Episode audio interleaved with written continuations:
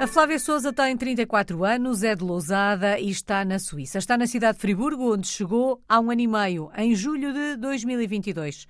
Mas tudo começou em agosto de 2016 e são tantos os carimbos no passaporte da Flávia. Passou pela Dinamarca, Estados Unidos da América, Bélgica, Inglaterra e Itália. Flávia, antes de me contar que história tem sido esta, gostava de saber como é que esta história começou. Como é que acontece o Era uma Vez da sua vida de portuguesa no mundo? Era um objetivo? Aconteceu por acaso? Era um sonho antigo? Eh, esta história começa um bocado por acaso. Eu sou farmacêutica, fiz mestrado um, no Porto e eu era assim um bocado mais rígida, portanto eu era um bocado contra Erasmus e tinha um bocado de medo de ir para fora sozinha. Depois, o que aconteceu? Como o meu grande objetivo era ser professora e ser cientista, enverdei para fazer o doutoramento. E durante o doutoramento, o ideal seria fazer uma, uma estadia noutro país, né? Uhum. que é uhum. para abrir um bocado os horizontes, a ver outros laboratórios. E então foi assim que apareceu a Dinamarca. Mas eu, quando enverdei nesta aventura em, em agosto de 2016, eu disse: Ok, vou lá uns menezinhos e depois volta para o meu Portugal, que era esse objetivo. Só que eu fiquei encantadíssima com a experiência fora de Portugal. Portanto, Portanto tudo mudou. Cultura, a sua forma de olhar mudou, para o mundo tudo mudou. completamente completamente. E lembro perfeitamente de chegar e ter uma conversa com o meu orientador de doutoramento e ele disse, então, cheguei no Natal e ele disse, qual é o teu sonho? O, como é que eu posso realizar uma prenda de Natal, assim, uma coisa? E eu disse, ah, eu agora quero ir para os Estados Unidos, eu quero ir para Boston. E pronto, e foi sempre aí, começou o meu caminho fora de Portugal. Depois apaixonei-me e também as oportunidades foram surgindo, não é só por uhum. causa disso, não é? As oportunidades fora sempre foram melhores do que as que eu tinha dentro de Portugal, então foi sempre fácil a decisão de andar de, de país em país. Portanto, quando sai para a Dinamarca em agosto de 2016, ainda antes de lá chegar, quando está a fazer as malas para ir, uhum. nunca imaginou que em 2023 estaria na Suíça, Ai, tendo passado pela Dinamarca, Estados Unidos, Bélgica, Inglaterra e Itália. Nunca, nunca, nunca. Se dissessem à Flávia de há sete anos atrás, não é? que onde é que eu ia estar agora, eu dizia que nem seria, nem era possível sequer. Não, não, não. Eu não ia acreditar completamente. Bom, podemos e dizer. bastante como, como pessoa, não é? Porque uhum. uma pessoa cresce bastante com estas experiências multiculturais. Sem dúvida. Podemos dizer que de alguma forma foi mordida por um bichinho uh, durante a experiência da, da Dinamarca. De alguma forma, este esta vontade, este desejo foi-se consolidando à medida que as outras experiências foram acontecendo? Porque veio da Dinamarca a dizer, ah, eu agora quero ir para os Estados Unidos. Mas depois uhum. dos Estados Unidos, continuou a pensar da mesma forma? Isto foi, foi crescendo, foi-se consolidando esta vontade? Foi crescendo aos pouquinhos. Não foi nada que eu dissesse, eu não quero estar em Portugal. Não, pelo contrário, a minha vontade sempre foi estar perto da família e dos amigos, estar em Portugal. Só que eu fui agarrando as oportunidades que me foram surgindo. Portanto, eu estive nos Estados Unidos, a experiência foi incrível, foi espetacular em termos profissionais e, e não estou lá mais por ser um bocado longe, não é? Uhum porque senão estaria. Só que quando cheguei e terminei o doutoramento, depois era ou fico em Portugal, ou entretanto apareceu a oportunidade então de ir para Londres, e eu disse, uh, por que não, não é?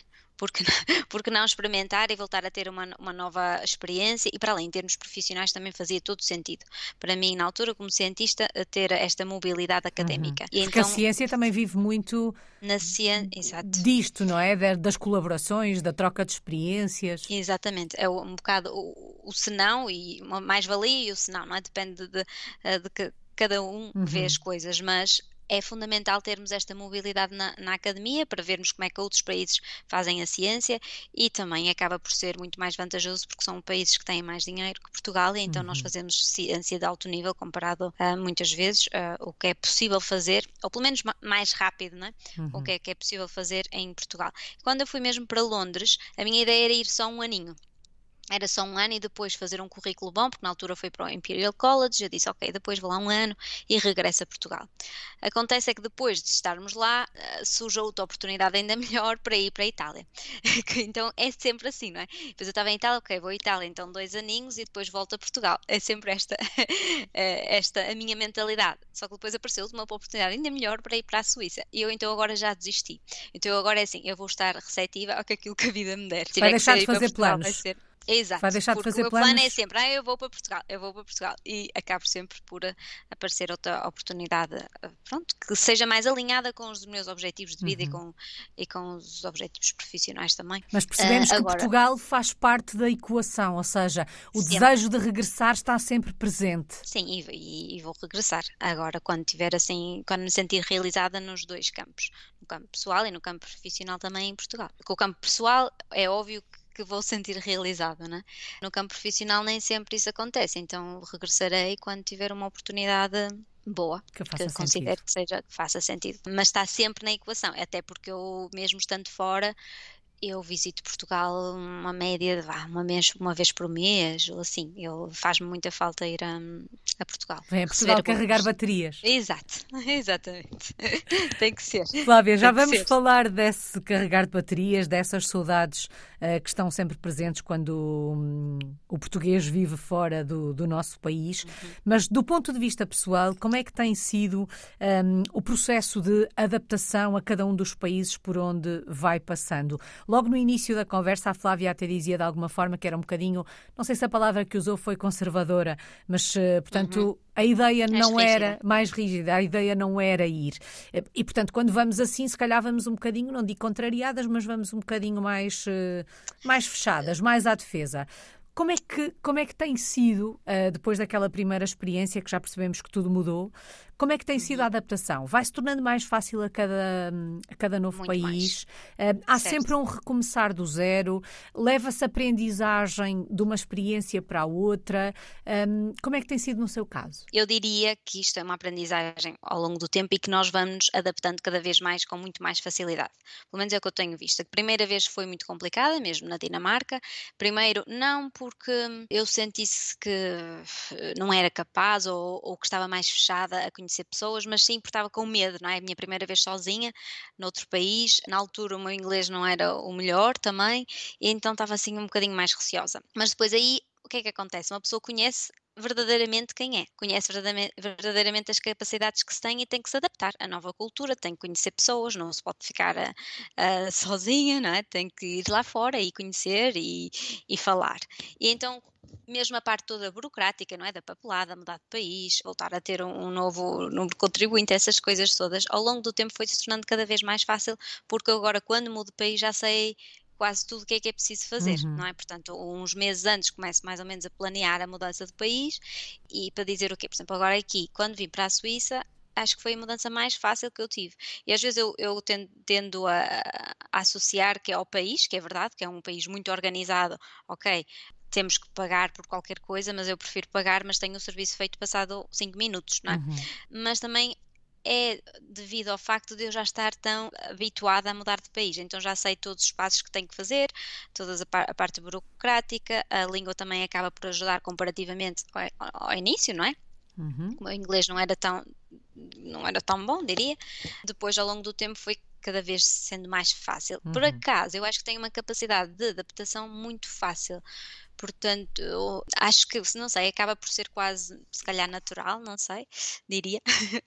Faço, sempre fiz em todos os países, não quero dizer que vá ser daqui para a frente, mas até agora sempre fiz amizades em todos os países, eh, sempre me adaptei bem às culturas. Claro que há sempre um choque cultural, depende. Inicialmente, quando na Dinamarca foi assim um choque maior, porque foi a primeira vez que saí, mas depois, ultimamente, tem sido esse choque cultural já não é assim tão grande, até uhum. para mim é interessante porque eu gosto de saber como é que as outras pessoas pessoas vivem e depois algumas coisas adapto ao meu novo estilo de vida ou então não adapto, não é? Uhum.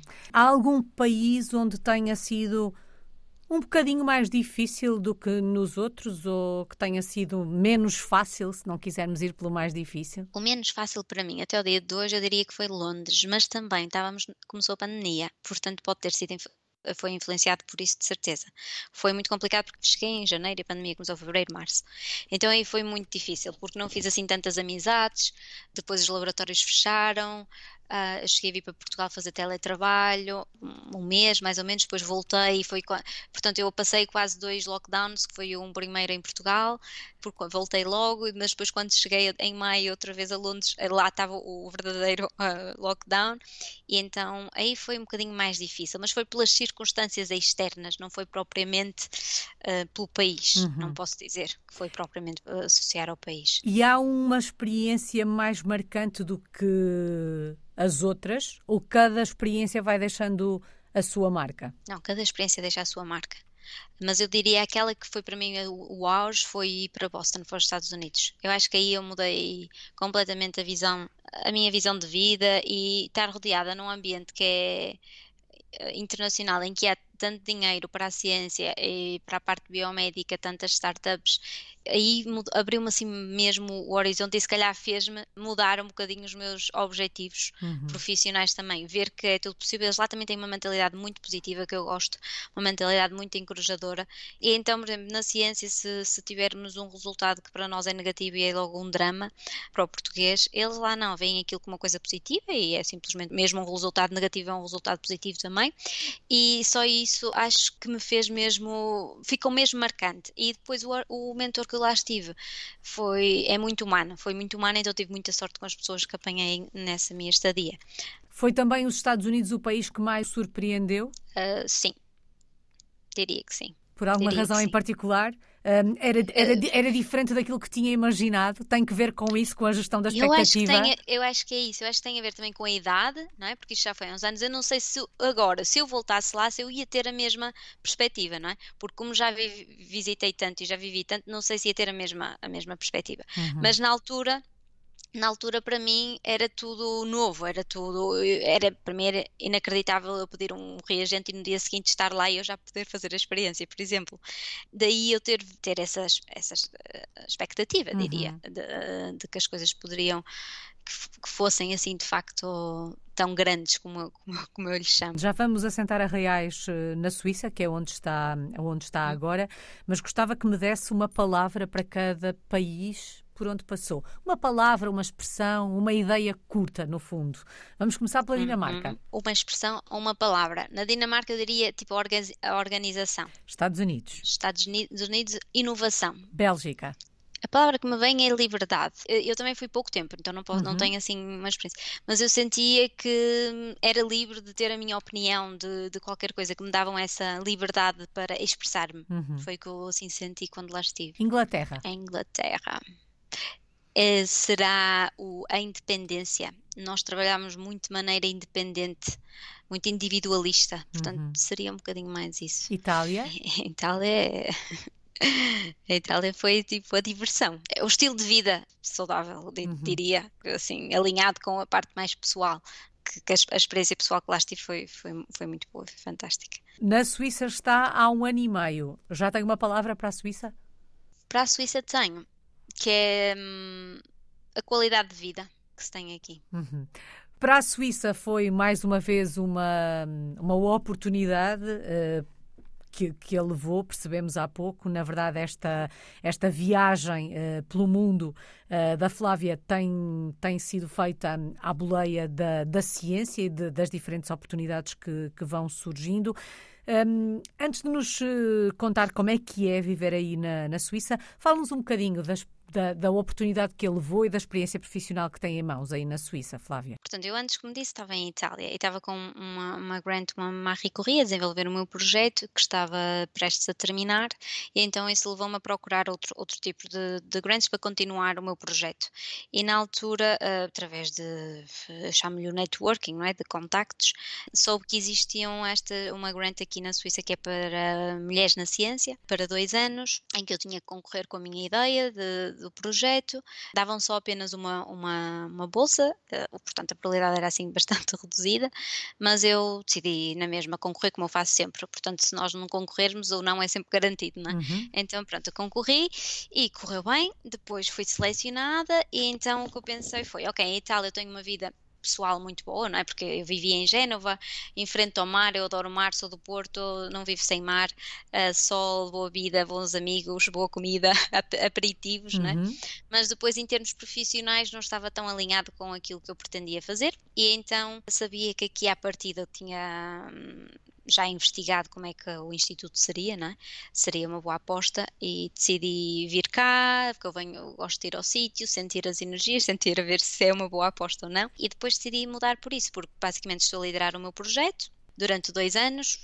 Sou considerada uma investigadora sénior, uhum. em que tenho dois alunos que oriento, uh, de doutoramento, portanto, quase começo a criar o meu próprio grupo de investigação aos pouquinhos e faço essa gestão do projeto, que entretanto está para terminar daqui a uns meses, uhum. acaba ah, daqui a uh, uns oito meses. Uh, pronto, então foi por isso que eu vim para cá. Não foi por questões financeiras, mas foi sim por pelo por, desafio. Pelo desafio e pela oportunidade de eu poder desenvolver finalmente o projeto que eu sempre quis desenvolver. Porque isso, no fundo, sempre... é o sonho de qualquer cientista, não é? Exatamente, é isso. O sonho de qualquer cientista é que nossas ideias sejam financiadas e que nós conseguimos descobrir. O meu sonho é descobrir uma nova terapia que, porque eu sou farmacêutica, como uhum. eu disse, trabalho na área de nanomedicina, e descobrir uma nova terapia que ajuda a salvar a vida dos pacientes. Isso é, assim, o meu grande sonho.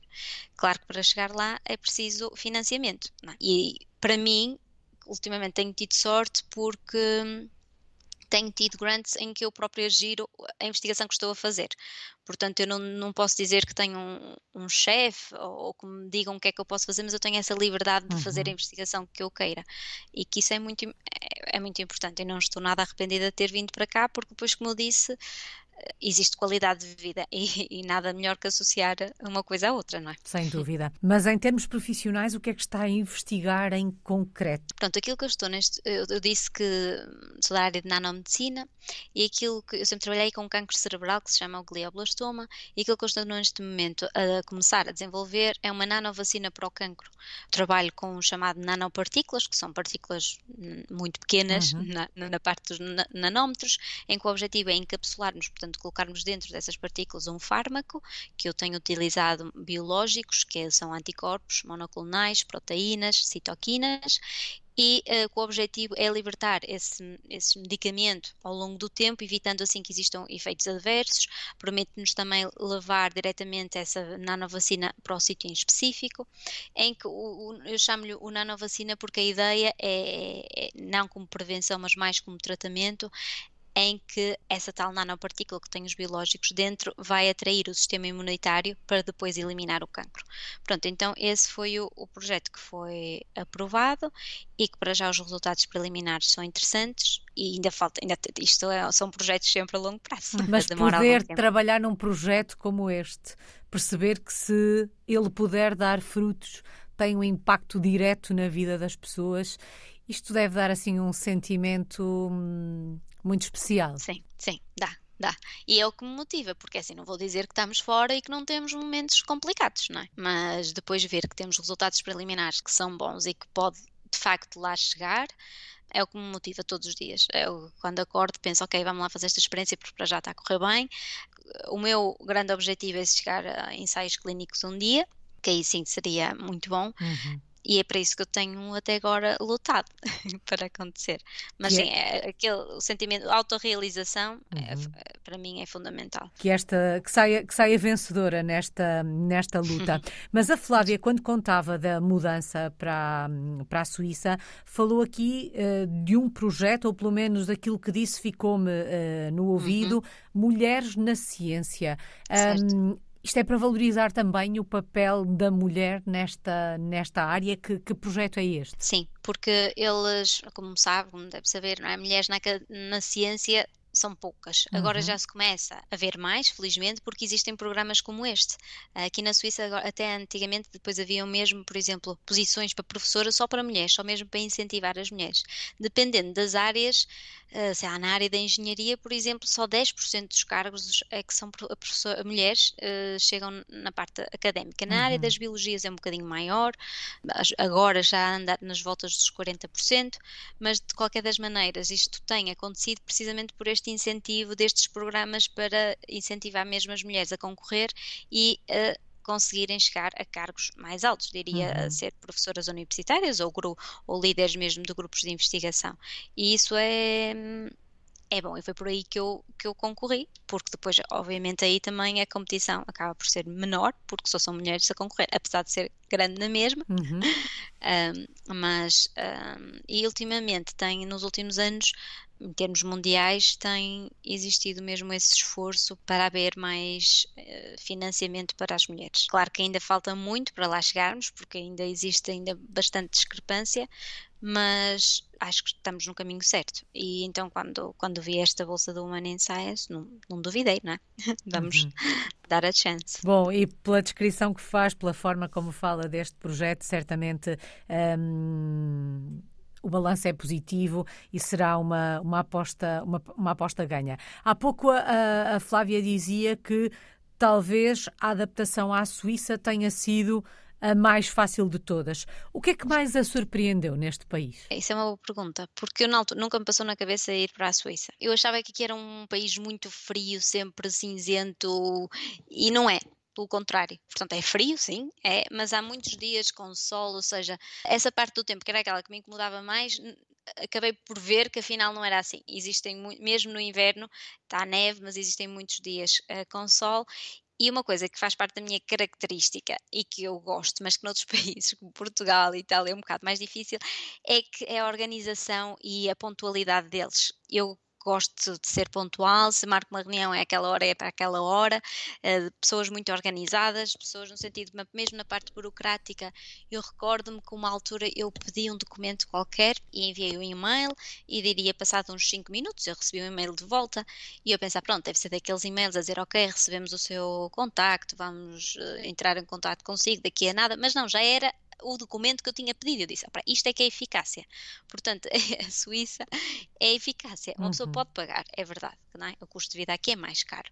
Mas eu pelo menos sei que tenho as coisas que quero para depois avançar para a frente, porque eu não gosto, sou mais proativa, não gosto que as coisas demorem o seu tempo. Claro que aqui, como eles têm tanto boa qualidade de vida, eles tendem a a viver a vida como deve ser vivida na realidade, que é trabalhar o, as horas que devem trabalhar, se bem que o português acaba sempre por achar que tem que trabalhar mais, não é? Mas aqui eles trabalham as horas que devem trabalhar e é assim que deve ser. E não, como têm tanto dinheiro, não têm tanto aquela questão de andar sempre à procura à procura de algo mais, não é?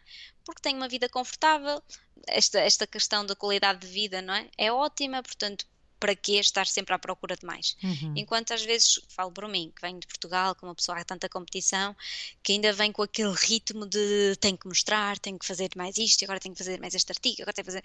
E aqui é, é mesmo tipo, calma, está tudo certo uhum. e ajuda um bocadinho a acalmar. Isso foi um bocado um, o que me surpreendeu. Como é que são os suíços? Eu tenho amigos suíços, eu vamos lá ver, eu tenho amigos suíços que estão na academia, portanto eles falam outras línguas e são mais abertos, diria de mente. Portanto, a experiência que eu tenho com os suíços é toda positiva. Tenho muito, uh, alguns amigos e são todos queridos, mente aberta, mas eu sei, porque eles próprios admitem, que nem toda a gente é assim. E uhum. também sei, por exemplo, dentro da Suíça, é? temos a italiana, a francesa e a alemã, e sei que os suíços alemães são um bocadinho mais complicados. Eu vejo isso porque tenho uma chefe que é suíça alemã e, e sei que são mais não é complicado, assim, mais, mais frios, não é? Tem outras características. Desse ponto de vista, este país é um país particular, não é? Até por esta por esta divisão ou trivisão, digamos assim, um, que se reflete depois eh, nos mais variados aspectos, na língua, na cultura, nos hábitos, nos costumes. Uhum. Mas eles sempre me recepcionaram todos muito bem. Eu acho que fazendo um amigo um amigo suíço fica para a vida. Por isso não tenho mais experiência, mas também é como digo, eu trabalho num ambiente mais internacional, não é? mais superior, diria. Uhum porque sei perfeitamente que aqui há regras assim mais conservadoras que não sei se eu lidasse com essas pessoas se me ia dar bem. Porque, por exemplo, ainda, ainda esta semana fui jantar à casa de uma amiga suíça que teve um bebê e ela disse-me, estávamos a falar da questão de maternidade, então que o pai tinha direito a 10 dias de maternidade e ela disse, mas isto mudou há 3 anos atrás, porque até 2020 o pai tinha um dia de maternidade. Uau. Eu disse, oh meu Deus, uau, é mesmo ó Tipo, como é que é possível? Mas pronto, portanto eu não tenho assim, não é? Um contacto direto com aquele, uhum. o, pronto, os suíços têm. Sim, e esta nesta, na, a resposta a esta pergunta um, dá aso a que generalizemos e, na verdade, as pessoas não são todas iguais. É sempre para termos uma ideia, Também, não é? Exatamente. Daquilo que se encontra nos, eh, nos mais diferentes países daquilo que conhece da realidade suíça, da zona onde, onde está, um, algum hábito, algum costume, alguma tradição que queira partilhar connosco? Aqui como eu estou, em Friburgo, é muito perto de Gruyère, então nós temos muito, pronto, o fondue é típico na toda a Suíça, por exemplo, estou-me agora aqui assim a lembrar. Nós como estamos muito perto de Gruyère, muitas vezes vamos sair todo o grupo e vamos comer fondue, pronto, será assim uma tradição uh, que eu diga que que eles gostam bastante. Sei que, por exemplo, na, agora na, na, com o ski, não é? Eles uhum. vão muito para as montanhas, uh, quase todo, não é quase todos, mas muitos dos suíços têm sempre a sua casa e depois a casa de montanha, que é uma coisa que eu acho bastante gira e interessante, uhum. para terem as, têm as férias de verão e as férias de inverno, é típico, muitas vezes recebo os e-mails da chefe a dizer não vou estar em fevereiro, são as minhas férias de inverno, ou as minhas férias de verão, eu acho isso imensa piada. um, e pronto, assim, algo e daqueles hábitos do dia, do dia a dia, há algum aspecto ao qual, e apesar da adaptação ter sido fácil, um, ao qual tenha sido, ao qual continua a resistir, o qual continua a estranhar? Aqueles pequenos hábitos do dia a dia. É assim, eu, eu, eu sou, chamo-lhe uma pessoa muito matinal. Então, para mim, é normal eu entrar ao trabalho de sete e meia, não é? Mais ou menos. Uh, e eles também são assim. Eles entram cedo, depois também saem cedo.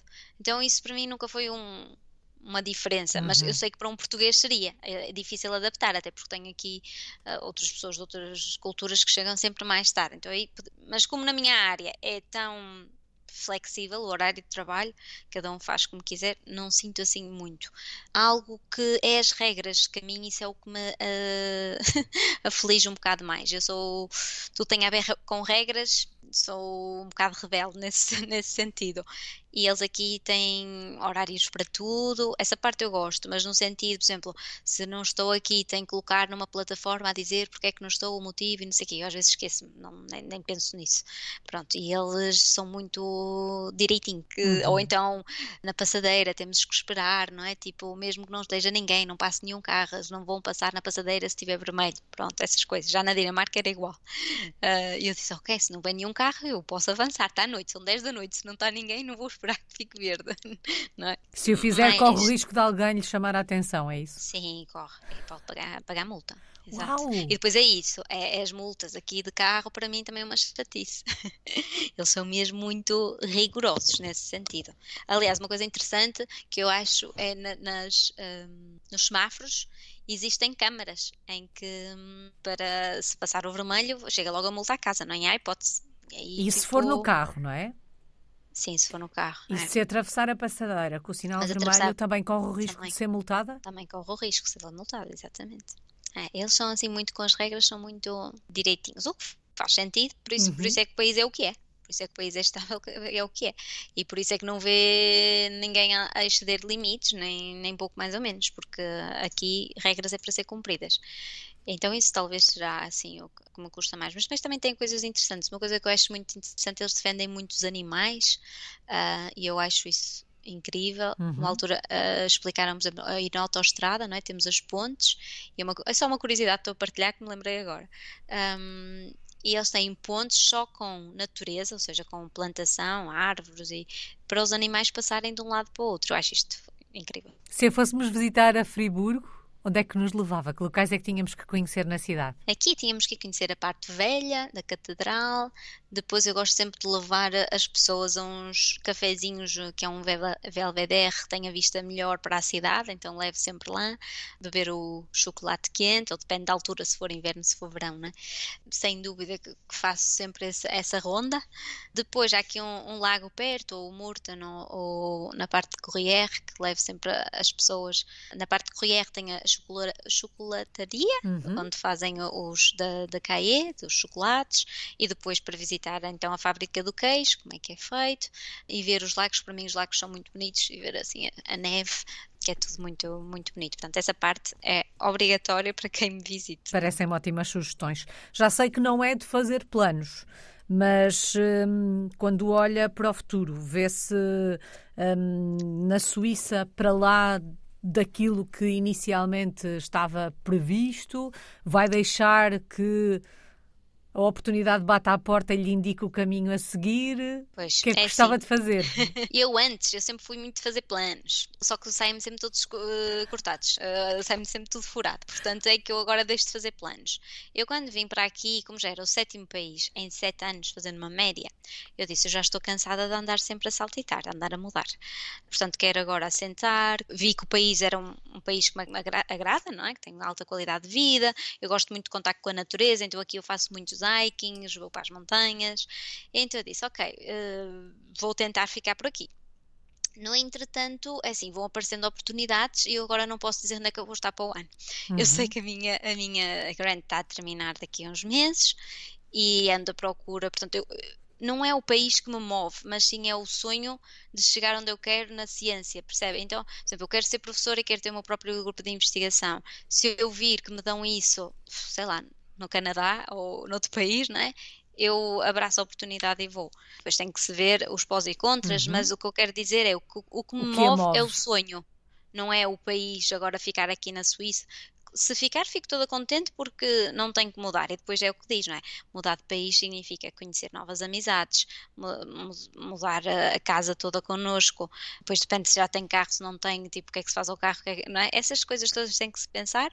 Recomeçar é difícil mas normalmente também nós aprendemos com os erros e portanto se calhar agora se mudar para outro país já vou aprender vou, vou aprender outra coisa então não posso dizer que vou ficar aqui uh, gostaria não vou dizer que gostaria, sim, de ficar cá porque vejo que é um país onde eu possa ver hum, futuro na minha uhum. vida, portanto, ter a minha própria família um dia e, e, ter esta qualidade de vida que é ter dinheiro para, hum, para poder viajar, para poder ir a Portugal quando, quando quero visitar a minha família. A minha família pode me visitar aqui, tenho contacto com a natureza, tenho as montanhas, não tenho o mar, que é aquilo que me chateia, mas tenho lagos grandes, portanto é bom.